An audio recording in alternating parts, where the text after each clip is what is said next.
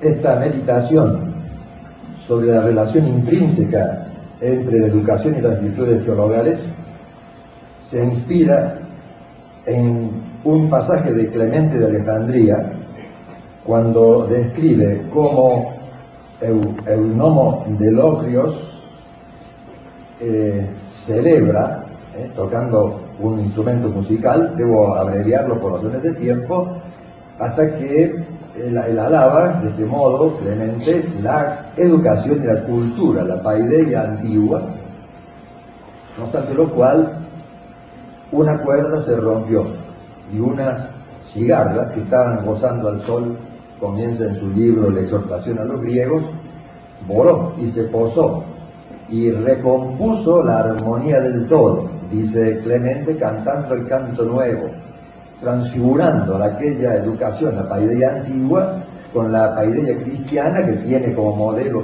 total a Cristo, y por eso no solo no negó la educación antigua, sino que en virtud de las virtudes sobrenaturales e infusas era posible alcanzar la, lo, que, lo que llama Clemente, lo que llama él la paideia en Cristo.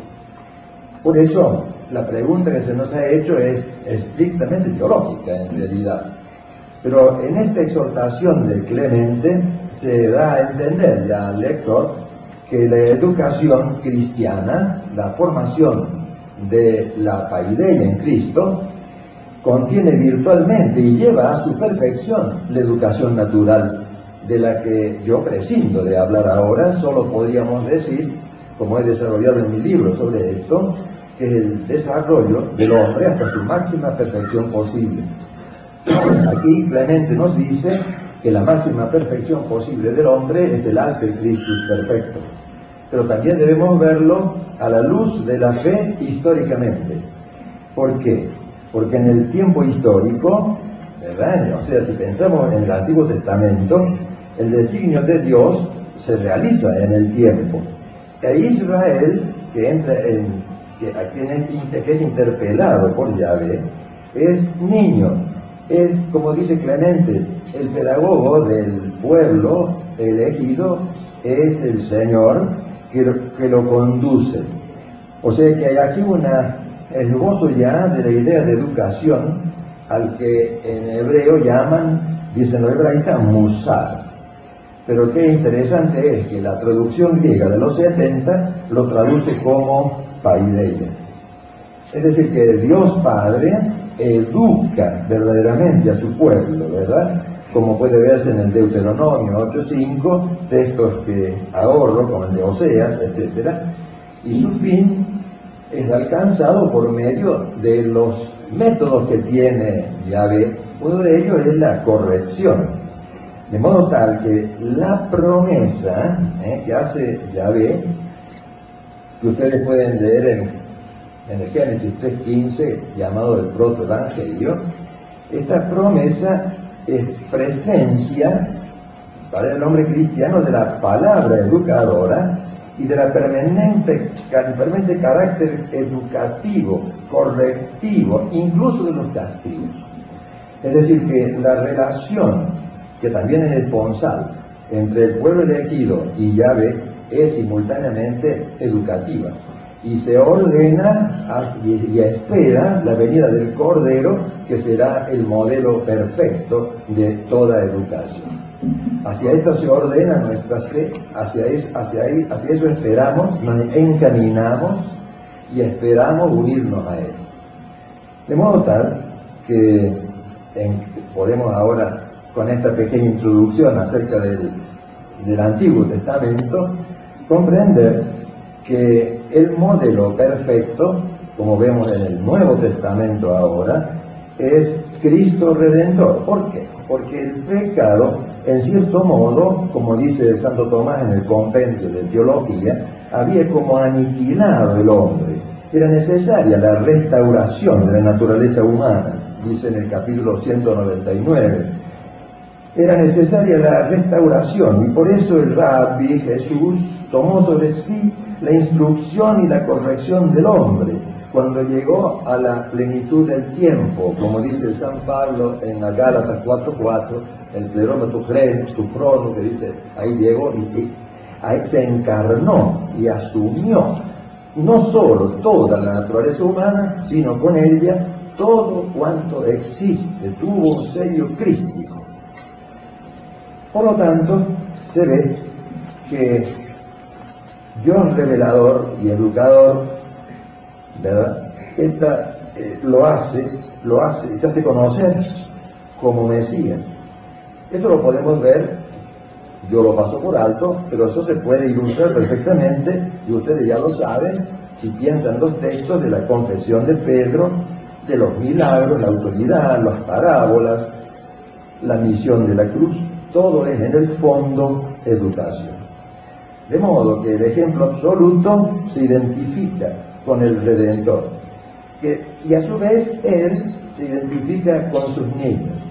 ¿Cuáles son los niños del Redentor? Pues nosotros, a los que él educa tomando sobre sí sus pecados y el castigo de la cruz.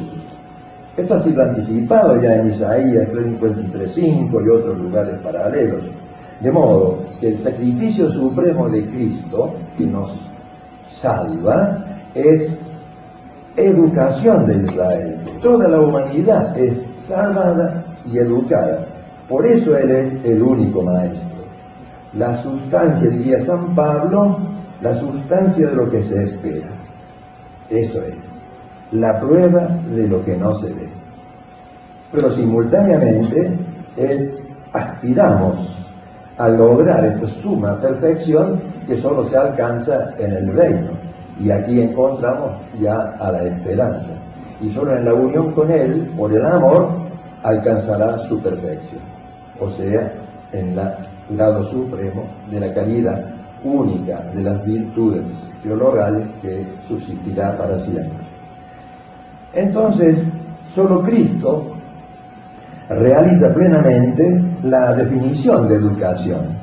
Cuando yo digo que es, la es el desarrollo de todo lo que el hombre es, hasta su máxima perfección posible, esto solamente, si se me permite la redundancia, solamente es posible en, la, en Cristo, porque solamente Él realiza esta definición en plenitud. En esta afirmación estoy bien acompañado porque estoy teniendo presente un texto de la Suma de Santo Tomás 1.33.2 a 4, en donde dice Santo Tomás que la generación se especifica siempre por su término, que es la forma del engendrado. Porque esto también engendrar, como los padres, también significa enseñar, educar. Es producir algo semejante a sí mismo, dice el Aquinate, según la forma. La forma de la que hablamos ahora es el verbo encarnado. Y por lo tanto, en el movimiento educativo, como vamos a ver quizá mañana, pasado mañana, eso de lo que hace, se hace cargo un don Bosco, por ejemplo, en el movimiento educativo, este proceso temporal se ha introducido de Dios encarnado por la gracia. Por eso Él, como dice San Juan, es el camino. Es decir, que el modelo es quien ha dicho de sí mismo que es el camino, la verdad y la vida.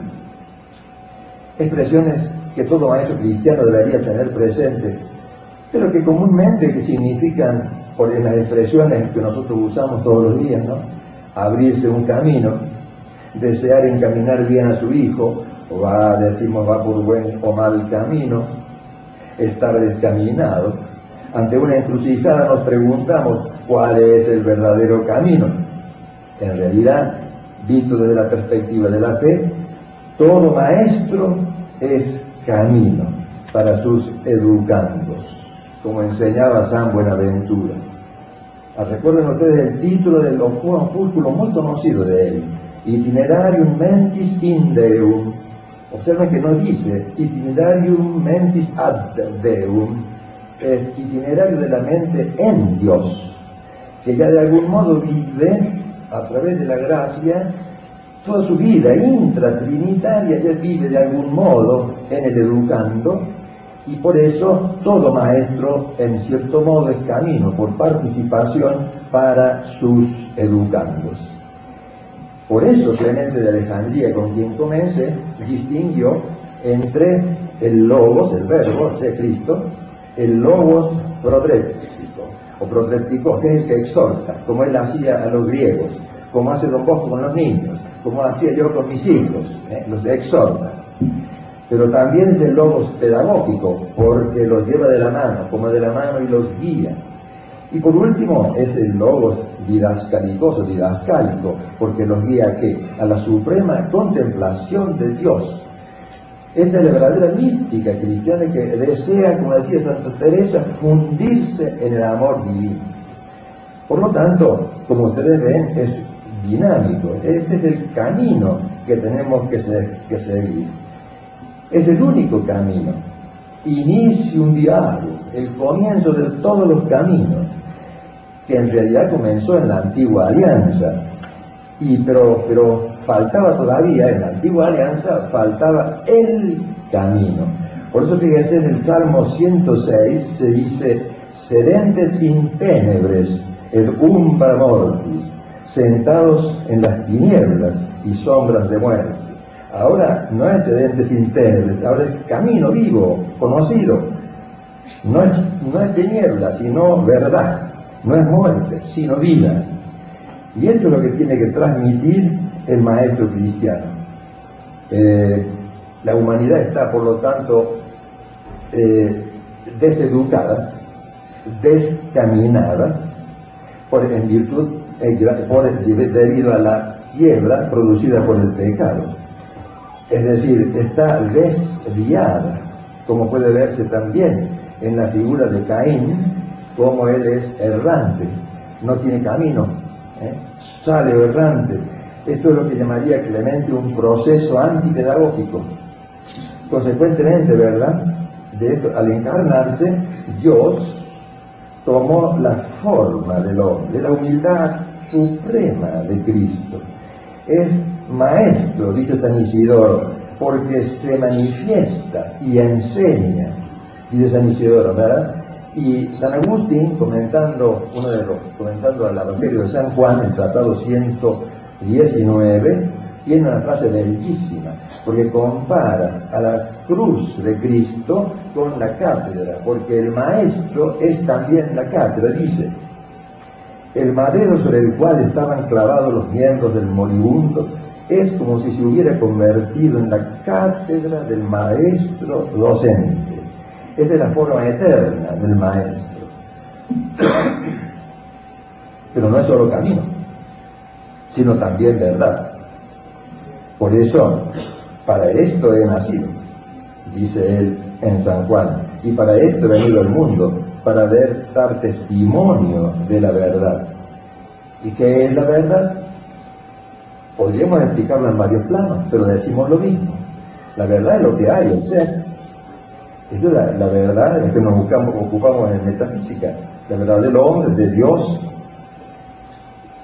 pero la verdad suprema es el mismo. Como dice el Papa Juan Pablo II, Cristo Redentor revela plenamente al hombre, al hombre mismo. Y por eso la, el ser perfectos, como es perfecto nuestro Padre Celestial, según dice San Mateo 5:48, este es el fin. Y por lo tanto, esto lo sabemos por la fe, esto lo esperamos por la esperanza y a esto lo terminamos, comenzamos y terminamos y en su plenitud por la caridad. De modo que el desarrollo natural del hombre es como el sujeto de inmersión de las virtudes sobrenaturales que lo llevan a su máxima educación siendo otro Cristo. Por lo tanto, ya se ve que esta vida, nuestra vida de tiempo de esta vida es el tiempo de la infancia.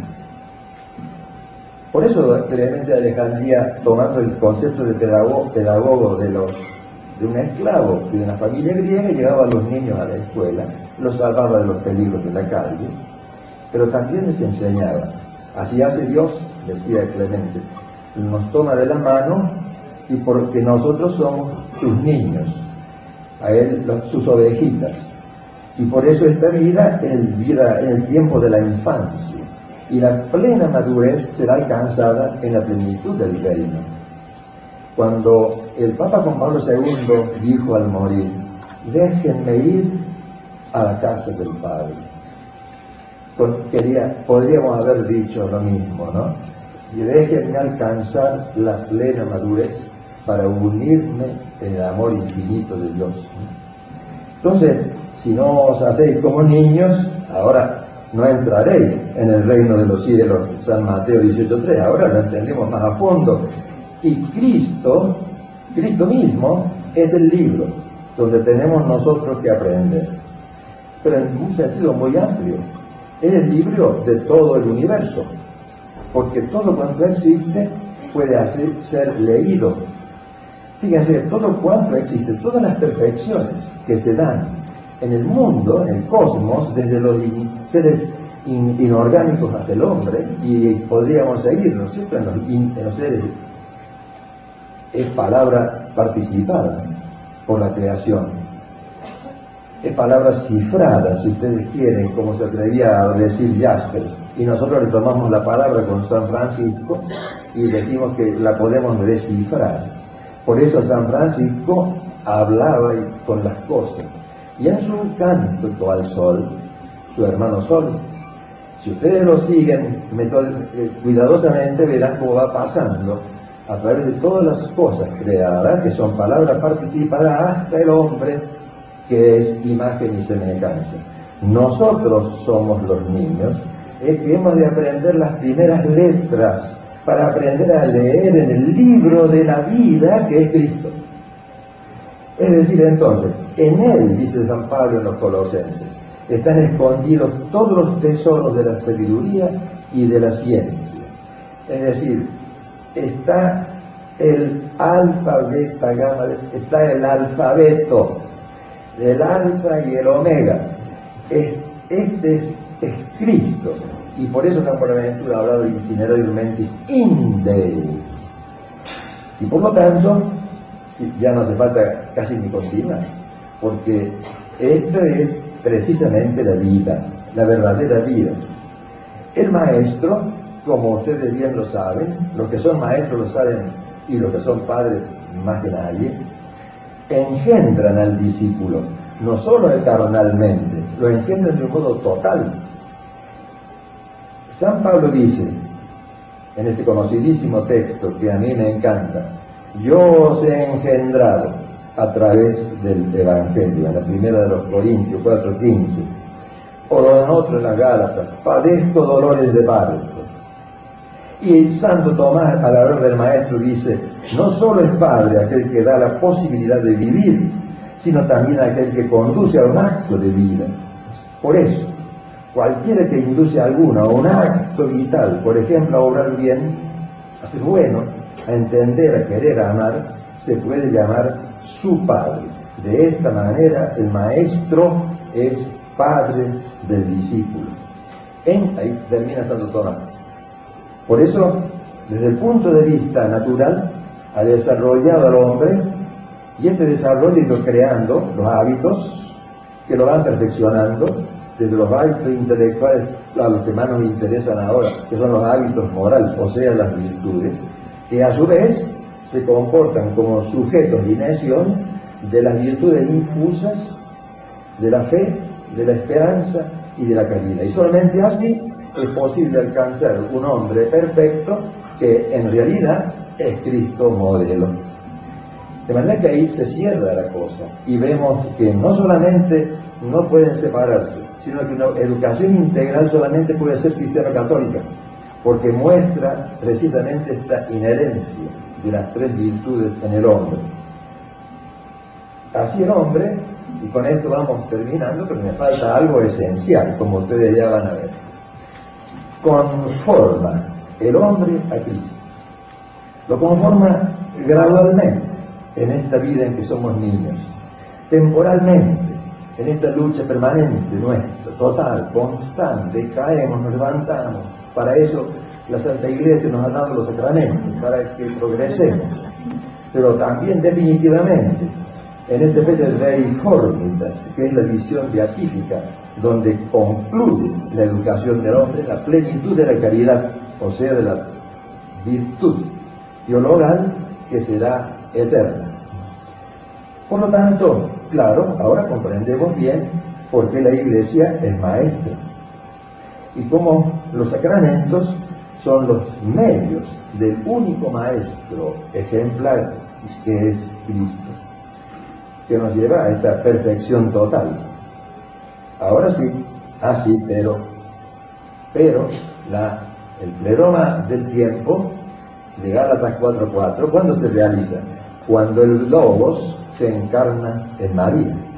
Y por lo tanto, el camino para llegar al camino con mayúscula es María.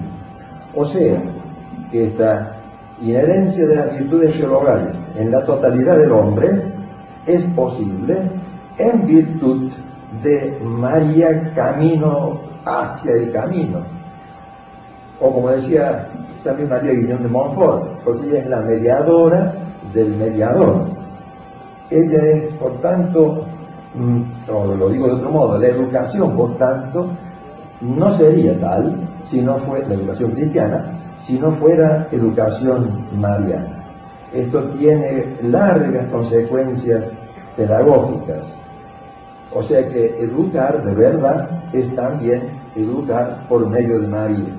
Imaginemos un momento al, este proceso dinámico de la educación de nuestros niños hasta el hombre adulto, y que sin embargo todos somos de algún modo infantes, y este todo, naturalmente, ya que la gracia es pura y salva, la naturaleza como naturaleza, se perfecciona al, estar en ella las tres virtudes teologales y esta a su vez, a por fin, cuando seamos de veras adultos, realizaremos la deiformita en Cristo Maestro. Nada más.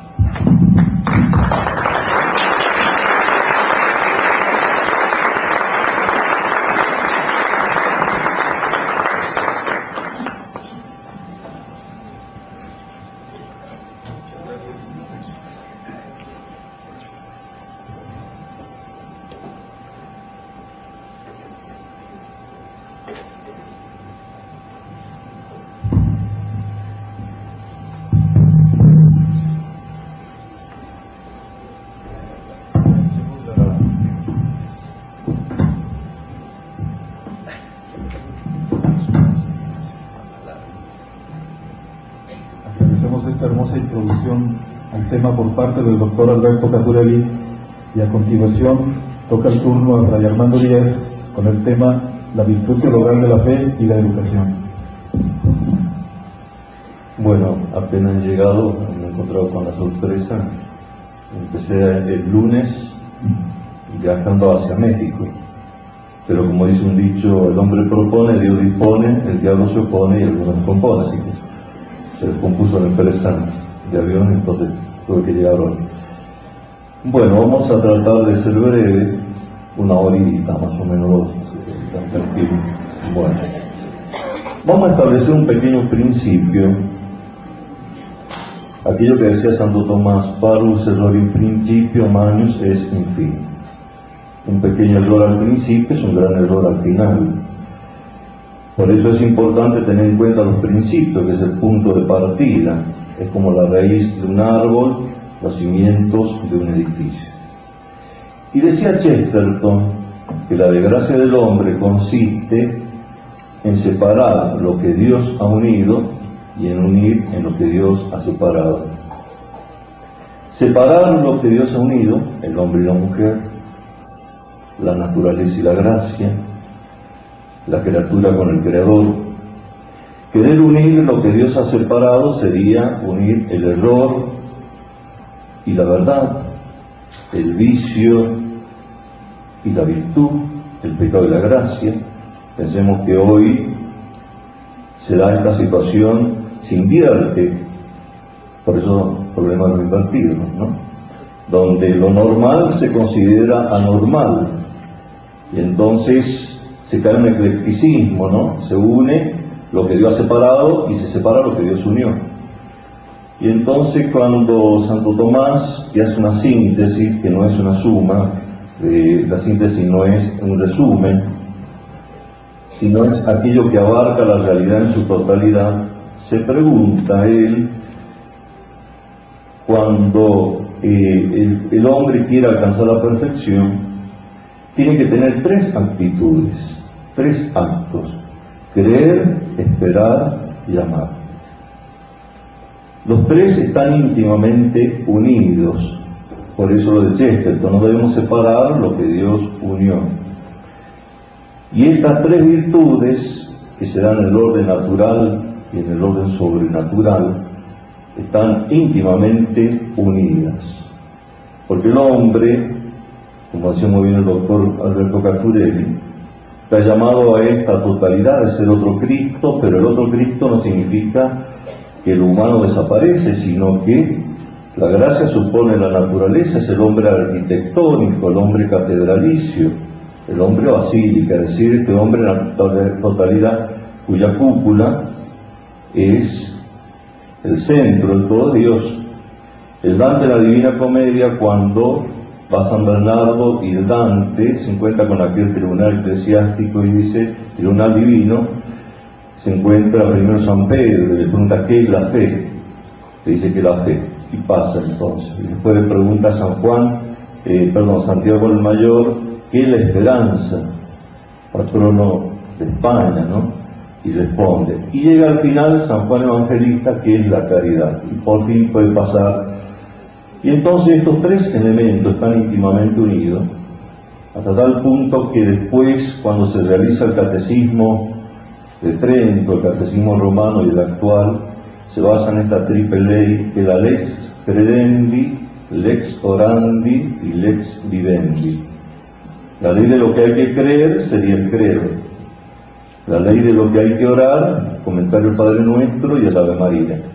Y de lo que hay que vivir, comentario los sacramentos, eh, comentario a los mandamientos, que están íntimamente unidos a los sacramentos.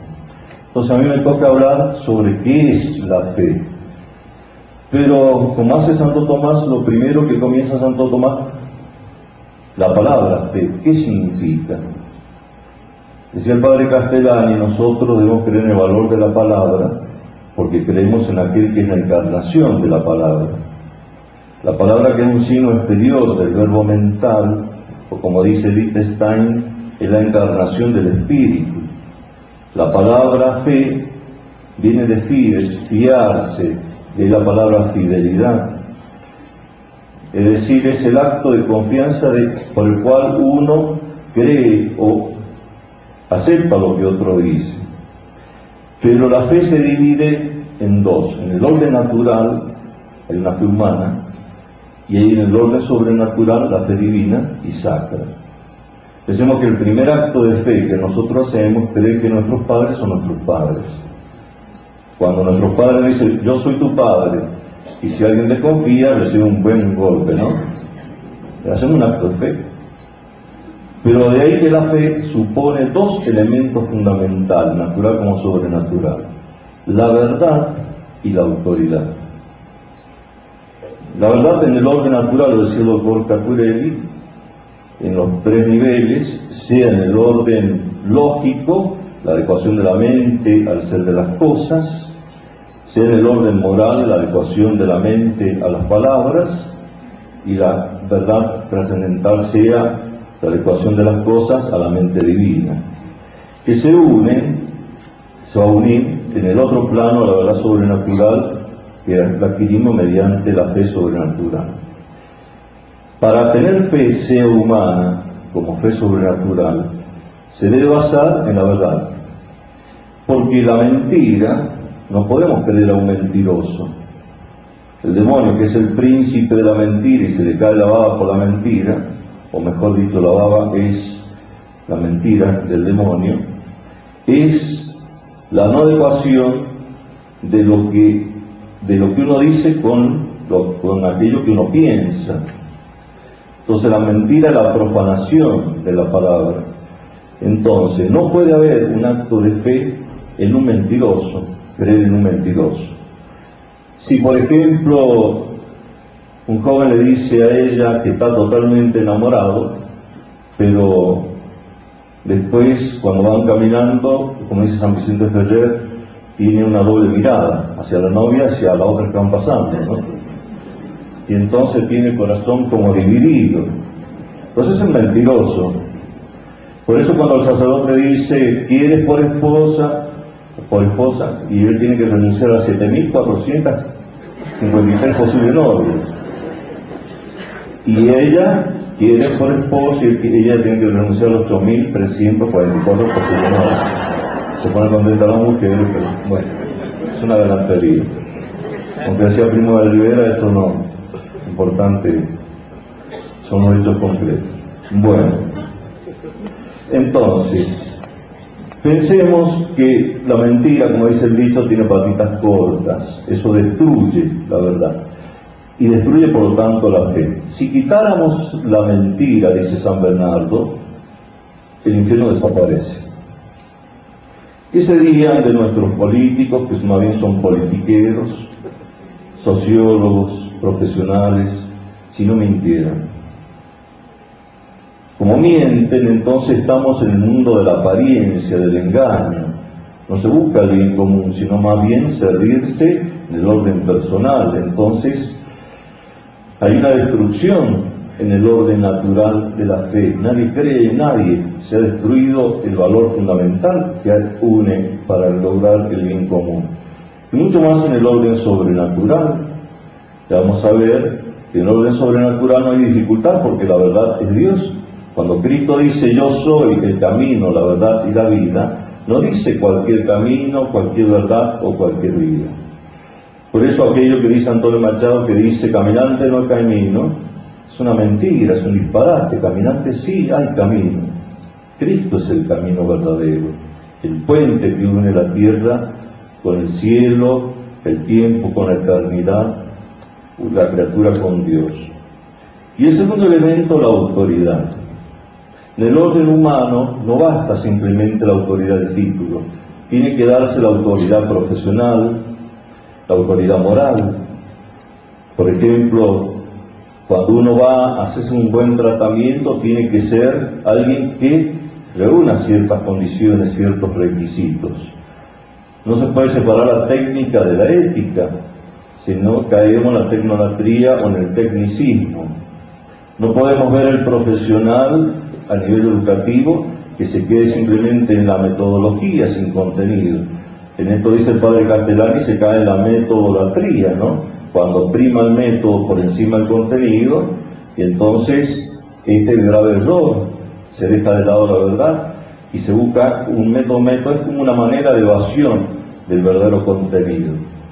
Por eso lo más importante de ser padre Castellani no es la receta, sino el ingrediente el contenido, que sea verdadero, que realmente eleve a la persona. De ahí que la palabra autoridad viene de auyere, que significa aumentar, hacer crecer, o autor, autor, y en un sentido absoluto es Dios. Entonces, en este sentido, la fe sobrenatural se apoya en Dios y tenemos entonces lo que significa esa plena fidelidad, sabiendo que Dios no nos va a engañar.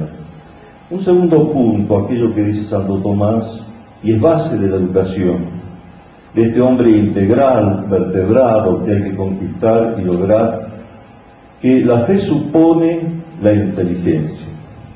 Pero dice Santo Tomás, siguiendo a San Agustín, principalmente el sujeto de la fe es la inteligencia y secundariamente la voluntad. Esto es importantísimo. ¿Por qué? Porque la fe entra por el oído. Hablamos ahora de la fe en el sentido sobrenatural, divina. Pero Dios no nos anula la libertad. Viene el segundo paso, el aspecto secundario, pero fundamental y, también importante, el querer creer. Por eso Cristo va a decir, el que crea se salvará, el que no se condenará. Quiero creer, no quiero creer. Los demonios, dice el apóstol Santiago, poseen fe, pero no una fe y no tienen amor, dice San Agustín. No quieren querer verdaderamente amar a Dios, es decir, por eso decía el Papa Juan Pablo II, el ateísmo, más que un sistema simplemente doctrinario, es una opción hacia lo contrario de lo que Dios revela. No quiero creer en Dios. Entonces, el ateo termina siendo idólatra, salvo por ignorancia o por falta de formación, que también está dado ese elemento, pero también interviene lo que significa la voluntad. Pero la fe, según dice Dionisio de Leopaquita, nos introduce, quita los velos sacros del misterio y nos introduce al misterio. El misterio es algo insondable, algo que nos supera. No hay que confundirlo con los falsos misterios de las pirámides, de tantas cosas que nos quieren meter en la mente, que es como una oscuridad confusa. El misterio es como querer mirar la luz de frente, el sol de frente, quedamos como enseguecidos, quedamos totalmente, de alguna manera dice en relación a la luz, al mayor conocimiento del misterio, mayor penetración en la luz. Dios es el misterio de los misterios. Y entonces, de ahí que entonces aquello de San Juan de la Cruz cuando define la fe, es la posesión de Dios en la oscuridad. Oscuridad luminosa, oscuridad que supone la inteligencia y como dice el Papa en Fides et Ratio, introduce a la razón la fe en el ámbito del misterio, la eleva. La señora eleva a la sierva y la eleva al ámbito del misterio y de la perfección. Por eso vemos que cuando el hombre rechaza a Dios, cuando el hombre se queda con una partecita de lo que le conviene, se produce aquello que es uno de los terribles males, la herejía. Que hoy con un hombre más diplomático, más ecuménico algunos, pero erróneo, es la palabra secta. La palabra secta, sectar, separar, cortar, es igual que herejía. ¿Qué diferencia hay entre Arrio y los testigos de Jehová? Ambos niegan la divinidad de Cristo, los mormones. Vemos también la nueva era, niegan la divinidad. La teología de liberación, Leonardo Bo, niega la divinidad de Cristo. Entonces, son sectarios, herejes, es decir, se quedan una partecita pero rechazan el todo. Por eso, terminando de una manera breve y sintética, dice la íntima relación la fe a la educación. Sin fe queda nuestra inteligencia trunca y lo que Dios unió entonces el hombre lo está separando.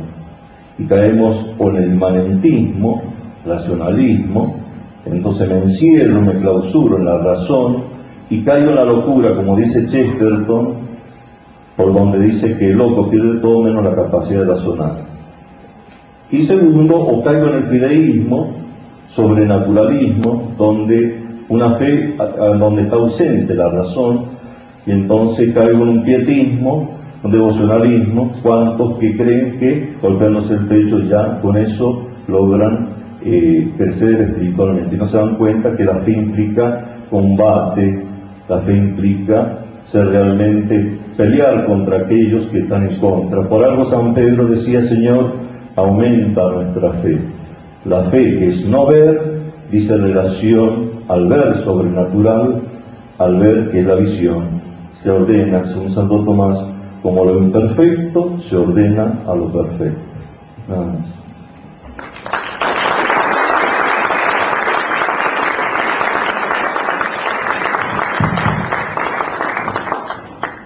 Muchísimas gracias a, a Fray Armando Díaz y toca el turno al doctor Antonio Caponeto para hablar sobre la virtud teologal de la esperanza y la educación.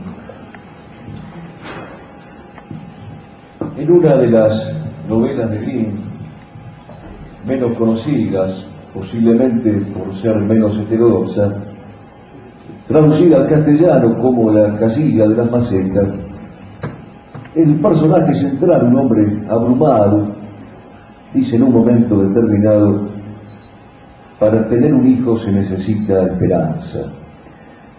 Algo parecido le hemos leído a León Blois en su conocida obra El Desesperado. Allí dice Blois que la orfandad es desesperanza y la desesperanza es orfandad.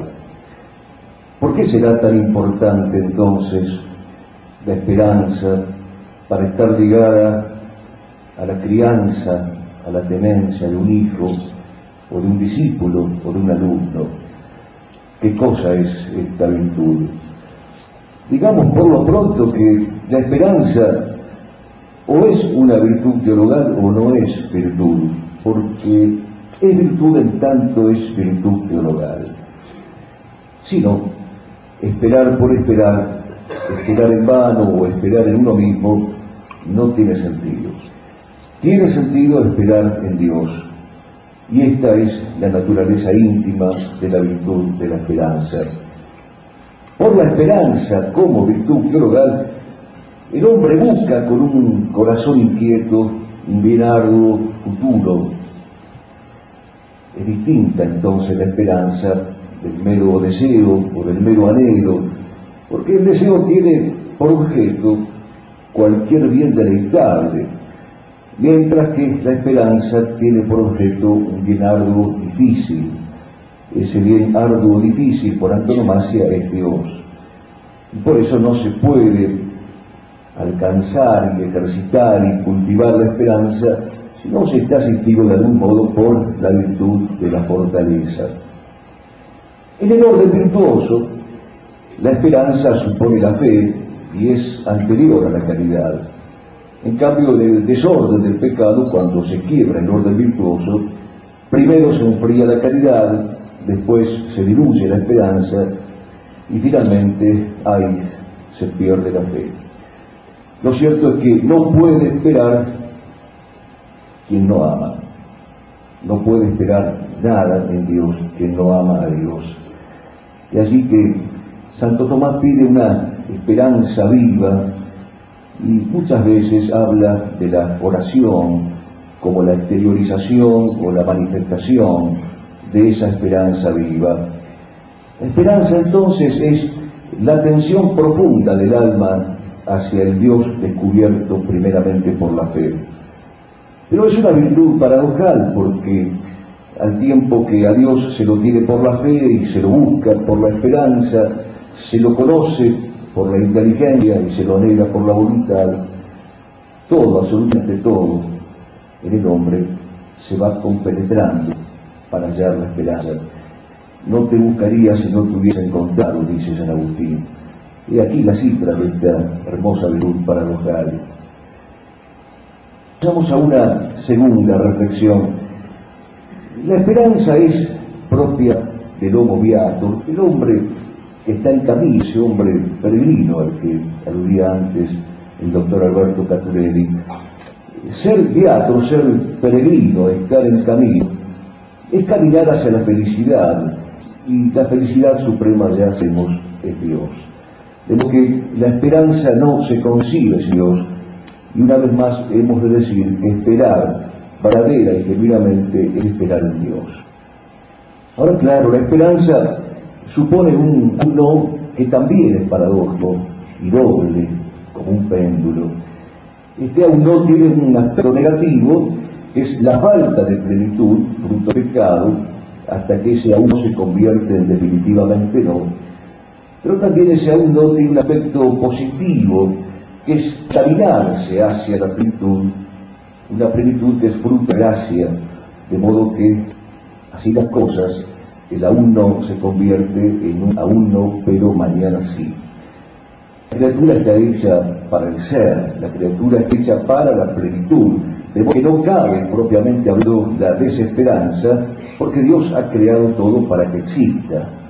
Por eso estamos animados por la esperanza. Nuestra esperanza tiene que ser sobrenatural.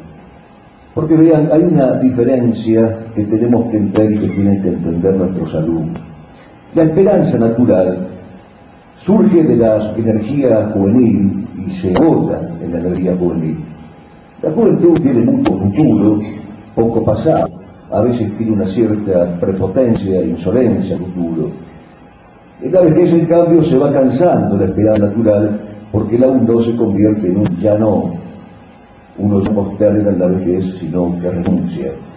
Pero en la esperanza sobrenatural ocurre exactamente lo contrario, no está ligada a la juventud física, se funda en la juventud esencial alma, por eso otorga un aún no triunfante, es decir, da nombre tanto futuro que el más largo pasado siente.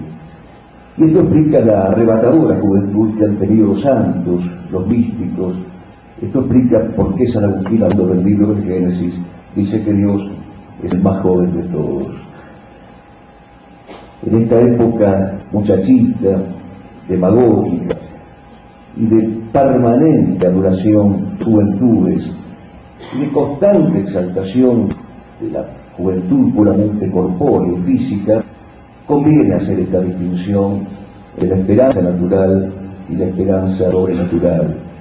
Conviene releer aquel capítulo 40 de Isaías que tanto gustaba citar Rafael Sánchez Mazas, donde el profeta dice, los que confían en Dios renuevan fuerzas y echan as como de águilas y vuelven velozmente sin cansarse y corren sin fatiga.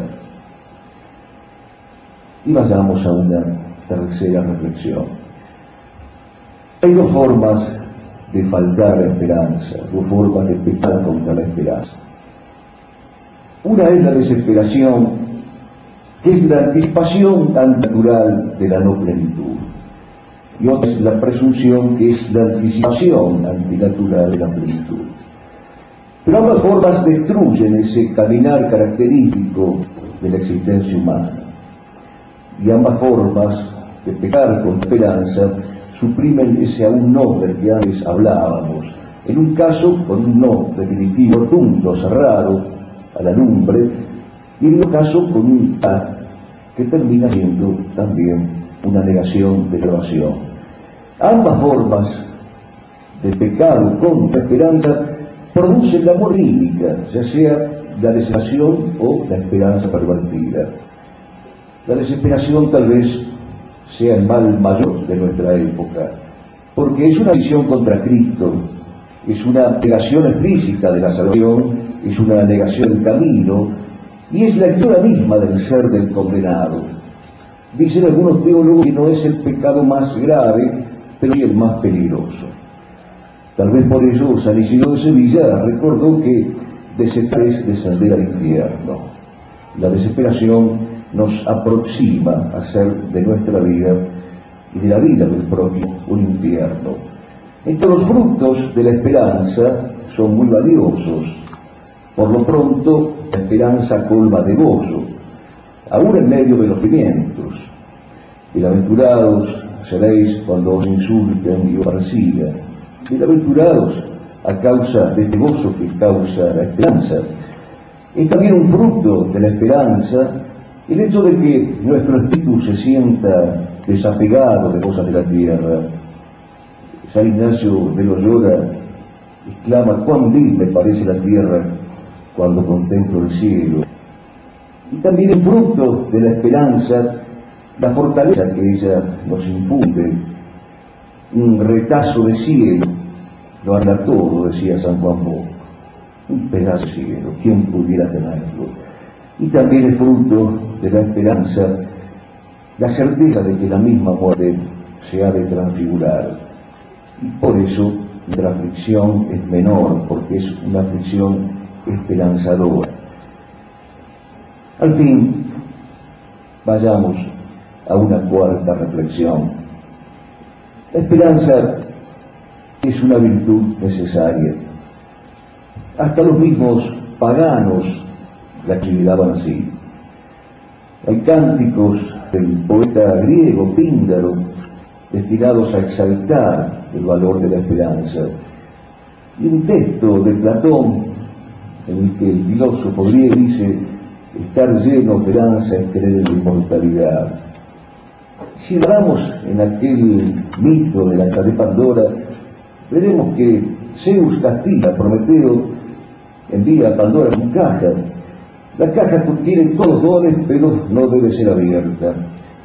No abre la caja y los bienes huyen, se van. Solo queda la esperanza que vuelve a la tierra, como si los dioses hicieran apiadado de este hombre pecador y le refirieron la esperanza. Pero nosotros no somos paganos por la gracia de Dios, conocemos el mensaje de Jesucristo, entonces tenemos motivos que los que tenían Pindar o Platón o los autores de aquellos mitos para creer en la esperanza. Citaba aquí Fray Armando Reyén al Dante, y el Dante en el paraíso, en el canto 25, pone ejemplo del apóstol Santiago, al que considera modelo de cáncer, esperanza, expectación segura es de la gloria eterna que produce mérito presente, gracia pura. Quiero que anida a ti que ves en ella tu deleite, que digas las venturas que te promete la esperanza de ella. Las venturas que nos promete la esperanza de ella. Y es así. un gran teólogo franco de la época carolingia, San Pascasio, Dice que por la mano de la esperanza se tiene a Cristo, le tenemos, no tiene. Pero es más grande y más importante ser tenido por Cristo que tenerle, pues debemos tener solo en la medida que nos tiene. Similares en su tono son las palabras que dirige el apóstol a los colosenses. Despojados del hombre viejo con sus obras y revestidos del hombre nuevo que se ha renovado hasta alcanzar un conocimiento perfecto según la imagen de su Creador, donde no hay griego y judío, circuncisión e incircuncisión, bárbaro, cita, esclavo, libre, sino que Cristo es todo en todos. O lo dicho en la misma primera carta a los Corintios que cité, exponiendo una escala jerárquica, dice el apóstol, así que no se gloríe nadie en los hombres, pues todo es vuestro, ya sea Pablo, Apolo, Cefas, el mundo, la vida, la muerte, el presente, el futuro, todo es vuestro, y vosotros de Cristo, y Cristo de Dios. O aún todavía los cristianos de Éfeso con su referencia a la unidad en la diversidad de dones, cuando dice el apóstol San Pablo, un solo Señor, una sola fe, un solo bautismo, un solo Dios y Padre que está sobre todos, por todos y en todos a cada uno de nosotros le ha sido conferida la gracia conforme a la medida del don de Cristo. Por esto dice, subiendo a la altura, llevó cautiva la cautividad y dio dones a los hombres. Este todo que oímos en estos textos y que resuena con semejante fuerza está impreso de modo indeleble en aquel célebre llamado himno a la caridad de la propia carta primera a los Corintios si yo hablo en lenguas de hombres y de ángeles, pero no tengo amor, vengo a ser como bronce que resuena o un címbalo que retiñe. Si tengo profecía y entiendo todos los misterios y todo conocimiento, y si tengo toda la fe de tal manera que traslade los montes, pero no tengo amor, nada soy. Si reparto todos mis bienes y si entrego mi cuerpo para ser quemado, pero no tengo amor, de nada me sirve. El amor tiene paciencia y es bondadoso, el amor no es celoso, el amor no es ostentoso, ni se hace arrogante, y el resto de este magnífico himno que les invito a recordar en su lectura. Ahora bien, el apóstol Pablo dice a los efesios, somos hechuras de Dios, creados en Cristo Jesús para hacer las buenas obras que Dios preparó de antemano para que anduviésemos en ellas. De manera que, si vemos Dios es allí claramente el todo, y nuestro todo, y nuestro puerto y fin. Más también es el camino, debemos ir hacia Él y andar en las buenas obras, en las obras del amor, en las obras de la caridad, para llegar al todo, a la plenitud de nuestro ser, para llegar a hacernos uno con Él.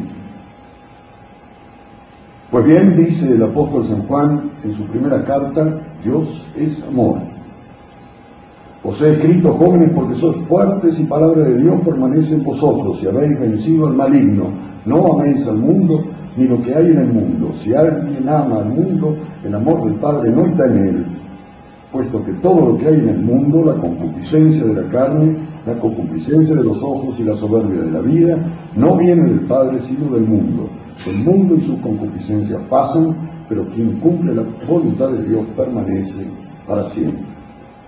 Dirá San Juan en, esta carta precisamente que Dios es luz y es vida, como finalmente dirá y repetirá que Dios es amor.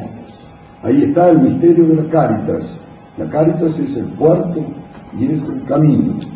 El amor de caridad es a su vez un doble movimiento sin el cual es imposible arribar a puerto. El amor a Dios y el amor al prójimo. Al recordar entonces aquello que San Pablo le decía a los efesios respecto de las buenas obras, junto con lo que hemos oído del apóstol San Juan, podemos asociar entonces el misterio del amor de Dios a, las parábolas, a la parábola de aquellas diez vírgenes, cinco necias y cinco amantes. Dirán de ellas los santos padres, como lo ha dicho alguna vez el apóstol San Pablo, que el aceite de las lámparas es el aceite de las buenas obras, aquel con el que esperamos la venida del esposo amante, que será a su vez quien nos recibirá en el amor.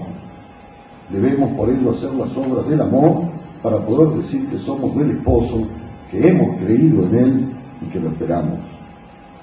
Querría ahora enlazar tres breves cuestiones relativas a la relación entre la virtud de la caridad y la educación. En primer término, recurro a un breve trabajo de una filósofa francesa, Simone Weil, que se llama Reflexiones para el buen uso de los estudios escolares para el amor a Dios.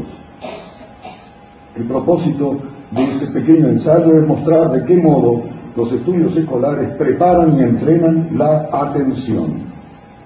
¿Y por qué es importante la atención? Porque dice, la esencia de la plegaria es la atención. Atención que es a su vez dirá de la naturaleza misma del amor. Dice Weil, la clave de la comprensión cristiana de los estudios es que la esencia de la plegaria es la atención es la orientación hacia Dios, de toda la atención de que es capaz el alma. De la calidad de la atención depende en gran parte la calidad de la plegaria. La efusividad del corazón no puede suplirla. Los ejercicios escolares desarrollan, por supuesto, una parte menos elevada de la atención. No obstante, son plenamente eficaces para acrecentar el poder de atención que estará disponible en el momento de la plegaria a condición de que se los, se los ejecute con este fin. Si se busca, dirá más adelante, con verdadera atención la solución de un problema geométrico y si al cabo de una hora no se ha avanzado más que al comienzo, no obstante se ha avanzado durante cada minuto de esta hora en otra dimensión más misteriosa. Sin que se sienta ni se sepa, este esfuerzo aparentemente estéril y sin frutos ha llevado luz al alma el fruto aparecerá un día más tarde durante la oración. Dejo esto aquí y querría ver un breve aspecto que nos lleva a Santo Tomás de Aquino. He sabido que el doctor Angélico desarrolla el tratado sobre la caridad en la segunda segunda entre las cuestiones 23 y 46. En un apretadísimo resumen Recordemos que Santo Tomás dice allí que en el orden al fin último, que es nuestro sumo bien, no hay virtud verdadera sin caridad.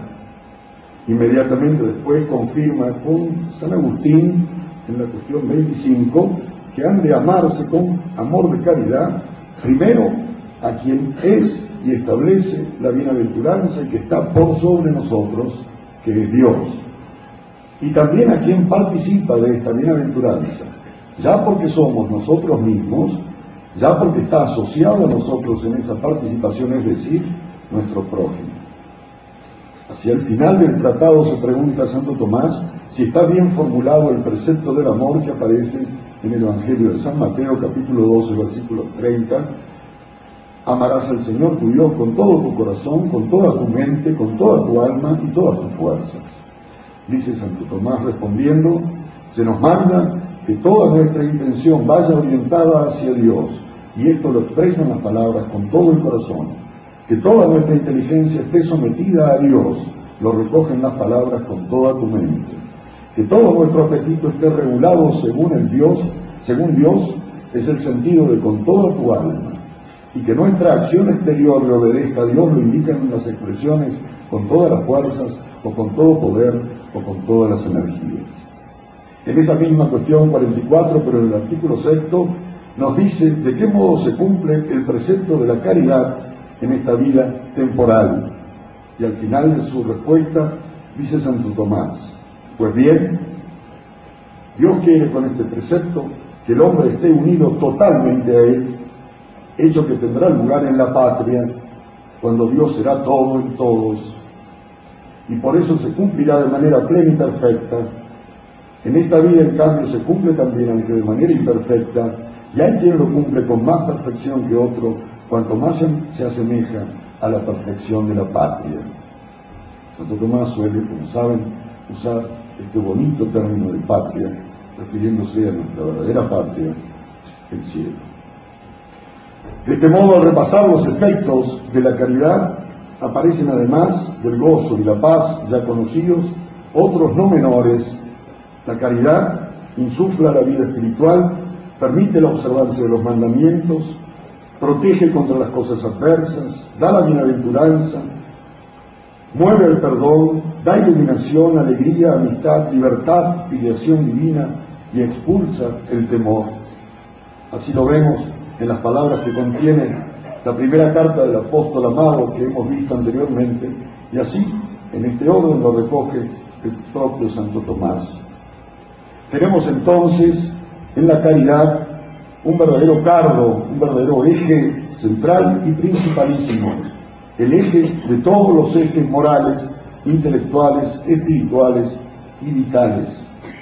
Puestos a la relación de la caridad con la educación, advertimos antes que nada que la educación nos impone un deber y una finalidad, la vida buena de aquel a quien educamos. Nuestro esfuerzo educativo personal incluso no tiene otro objetivo, nuestra vida buena. La fe nos dice que esta vida buena tiene un nombre propio en el hombre, la bienaventuranza, su último fin. Esa bienaventuranza eterna es nuestro último bien, aquello que apetecemos con más hondura que cualquier otra cosa y aquello que nos perfecciona en sumo grado. Ahora bien, esta perfección no es sino el todo, ese todo que ha resonado tan fuertemente en los primeros textos. Y Dios, siendo todo en todas las cosas, para nosotros mismos también, nuestro todo en todo lo nuestro. Sumergirnos en Dios y en todo lo suyo nos completa y nos bonifica. Esto es hacernos uno con Él en nuestro desposorio final, aquel matrimonio que el alma apetece más que ninguna otra plenitud, más que ningún otro matrimonio. Pero nuestras solas fuerzas no lograrían jamás ese anhelo del ser creado de completarse en su origen y fin. De allí que nuestros esfuerzos terrenos, también nuestros esfuerzos educativos, no pueden estar sin incompletos, sin la virtud de la caridad como eje de nuestra vida espiritual, moral, mental, intelectual. Buscamos camino, verdad y vida, como se dijo aquí, y en realidad no sabemos cuánto lo buscamos y cuánto anhela nuestro ser la vida. Sabe Dios que es imperfecto para nosotros el acabamiento y perfección de esa virtud de la caridad en el tiempo de nuestra vida temporal y terrena. Pero es esa misma temporalidad, unida a la natural indigencia de nuestra naturaleza, la que de suyo requiere de este auxilio divino de la virtud, el más alto, para completar aquello a lo que aspira nuestra naturaleza más hondamente, que espera su vida buena y su plenitud, su todo, tal como las vírgenes esperan al esposo. Y mientras lo esperan, aquí, en el tiempo, no descuidan el aceite que nutre sus lámparas, el aceite de las buenas obras, el aceite de las obras del amor. Finalmente, y para terminar,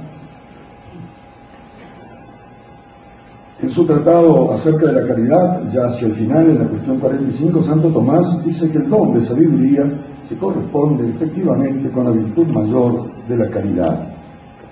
Pero antes, en la cuestión 35, tratando acerca de los vicios opuestos a la caridad, y esto tiene una importancia suma en materia educativa, entre esos vicios, Santo Tomás hace figurar al vicio de la asedia o asiria. Este vicio mal traducido y mal entendido como una inocente pereza, flojera, es en realidad terriblemente corrosivo para el alma. Es la negación de la contemplación y el gozo divinos. Es sentir tristeza ante los bienes y en especial tristeza de los bienes divinos. Precisamente al hablar de los remedios contra la sedia, de este desprecio de los bienes divinos que es vicio contra la caridad, Santo Tomás trae como autoridad un texto del padre de la iglesia Casiano. Dice este padre latino, es por experiencia averiguado que el asalto de la asedia no se evita huyendo, se supera resistiendo. Y esto lo explica Santo Tomás de este modo. Siempre, dice Santo Tomás, se debe huir del pecado, pero el ataque del pecado se ha de superar a veces huyendo, a veces resistiendo.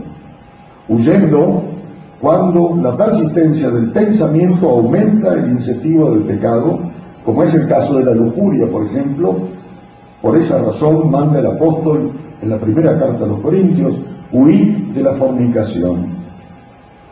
Resistiendo, en cambio, cuando la reflexión profunda quita todo incentivo al pecado que proviene de ligera consideración. Es lo que se debe hacer en el caso de la asedia, de este desprecio de los bienes divinos.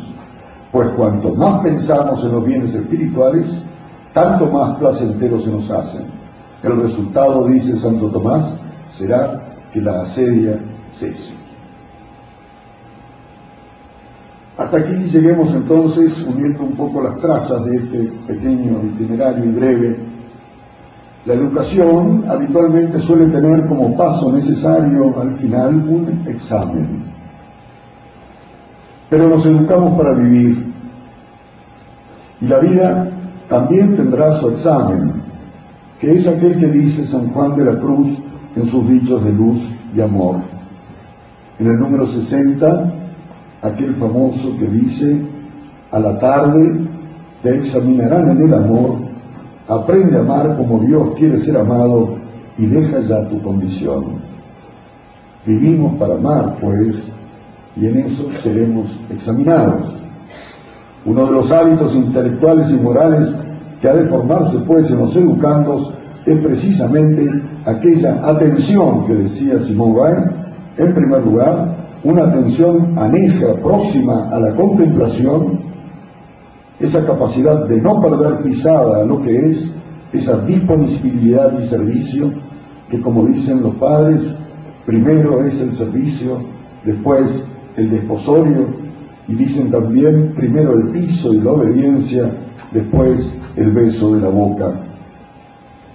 Disponibilidad y servicio que son atención al esposo, atención al aceite de las buenas obras con el que debemos mantener iluminadas nuestras vidas hasta su venida. De esa atención ciertamente se seguirán bienes inmensos en el orden puramente educativo, académico, cognoscitivo, pero mayores y más propios aún en el orden espiritual y concretamente en el orden del gozo y la fruición con que contemplaremos a Dios en la patria la educación entonces no puede sino ser uno de los modos que no disponga a la caridad. El educador debe conducir el corazón, la mente, el alma, el espíritu, las fuerzas de quien se educa para disponerlo al examen de amor que será en la tarde de la vida. Muchas gracias.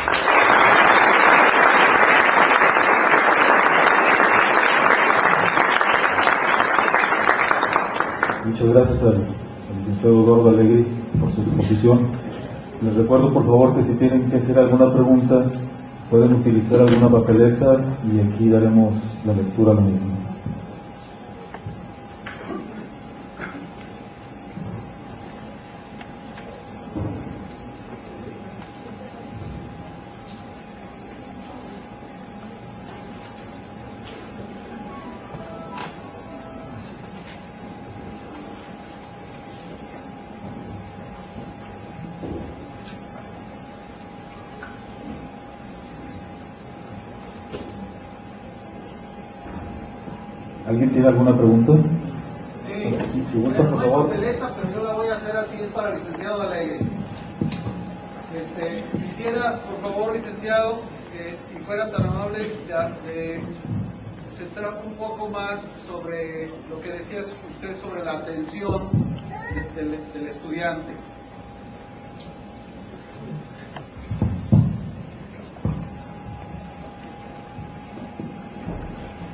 Referencia que hice al, texto que trata sobre la relación entre los estudios escolares y la atención estaba dirigida en realidad hacia el amor. Lo que dice esta autora, yo comparto, es no es que las cosas que se han de estudiar no tengan valor en sí. Conocer el mundo, conocer la creación de Dios, conocer las cosas que se pueden conocer, ciertamente que tiene su valor en sí. Sin embargo, hay algo en una especie de método sapiencial, espiritual, y de esto está hablando esta autora, que hace que quien estudia, incluso quien se enfrenta a la arduidad y a la dificultad de estudiar, vaya formando en el alma la capacidad de prestar atención, la capacidad de mirar con atención no importa si el resultado inmediato de un teorema o de un trabajo es el que desea o es exitoso escolarmente. Lo que sí importa, dice ella, es que esa atención que se está formando servirá en su momento para apreciar otras cosas, que tal vez no sea eso inmediato, y principalmente la atención dedicada a la oración, a la plegaria, porque dice es de la sustancia de la plegaria prestar atención. Dice además, no lo leí, pero está también en el mismo texto, que es un texto breve, dice además, es también de la sustancia del amor esa misma atención. Cuando se ama especialmente al prójimo, lo primero que hay que hacer no es adocenarlo en una actitud desaprensiva, sino mirarlo claramente, mirarlo nítidamente, saber quién es, prestarle atención. A esto se refiere diciendo que en una metodología espiritual o sapiencial, una de las cosas que los maestros debemos tener en cuenta es que les estamos haciendo un enorme favor a nuestros educándolos, formándolos en la atención. No exigirle a veces tanto el resultado sería la conclusión de esto, aunque suena para los maestros una, una conclusión un poco peligrosa, no exigirle tanto la limpieza del resultado en este caso, sino este, la consistencia del procedimiento, es decir, que sea capaz de prestar atención. ¿Hay alguna otra pregunta? Puede ser por la papeleta o directamente si, si alguien desea preguntar.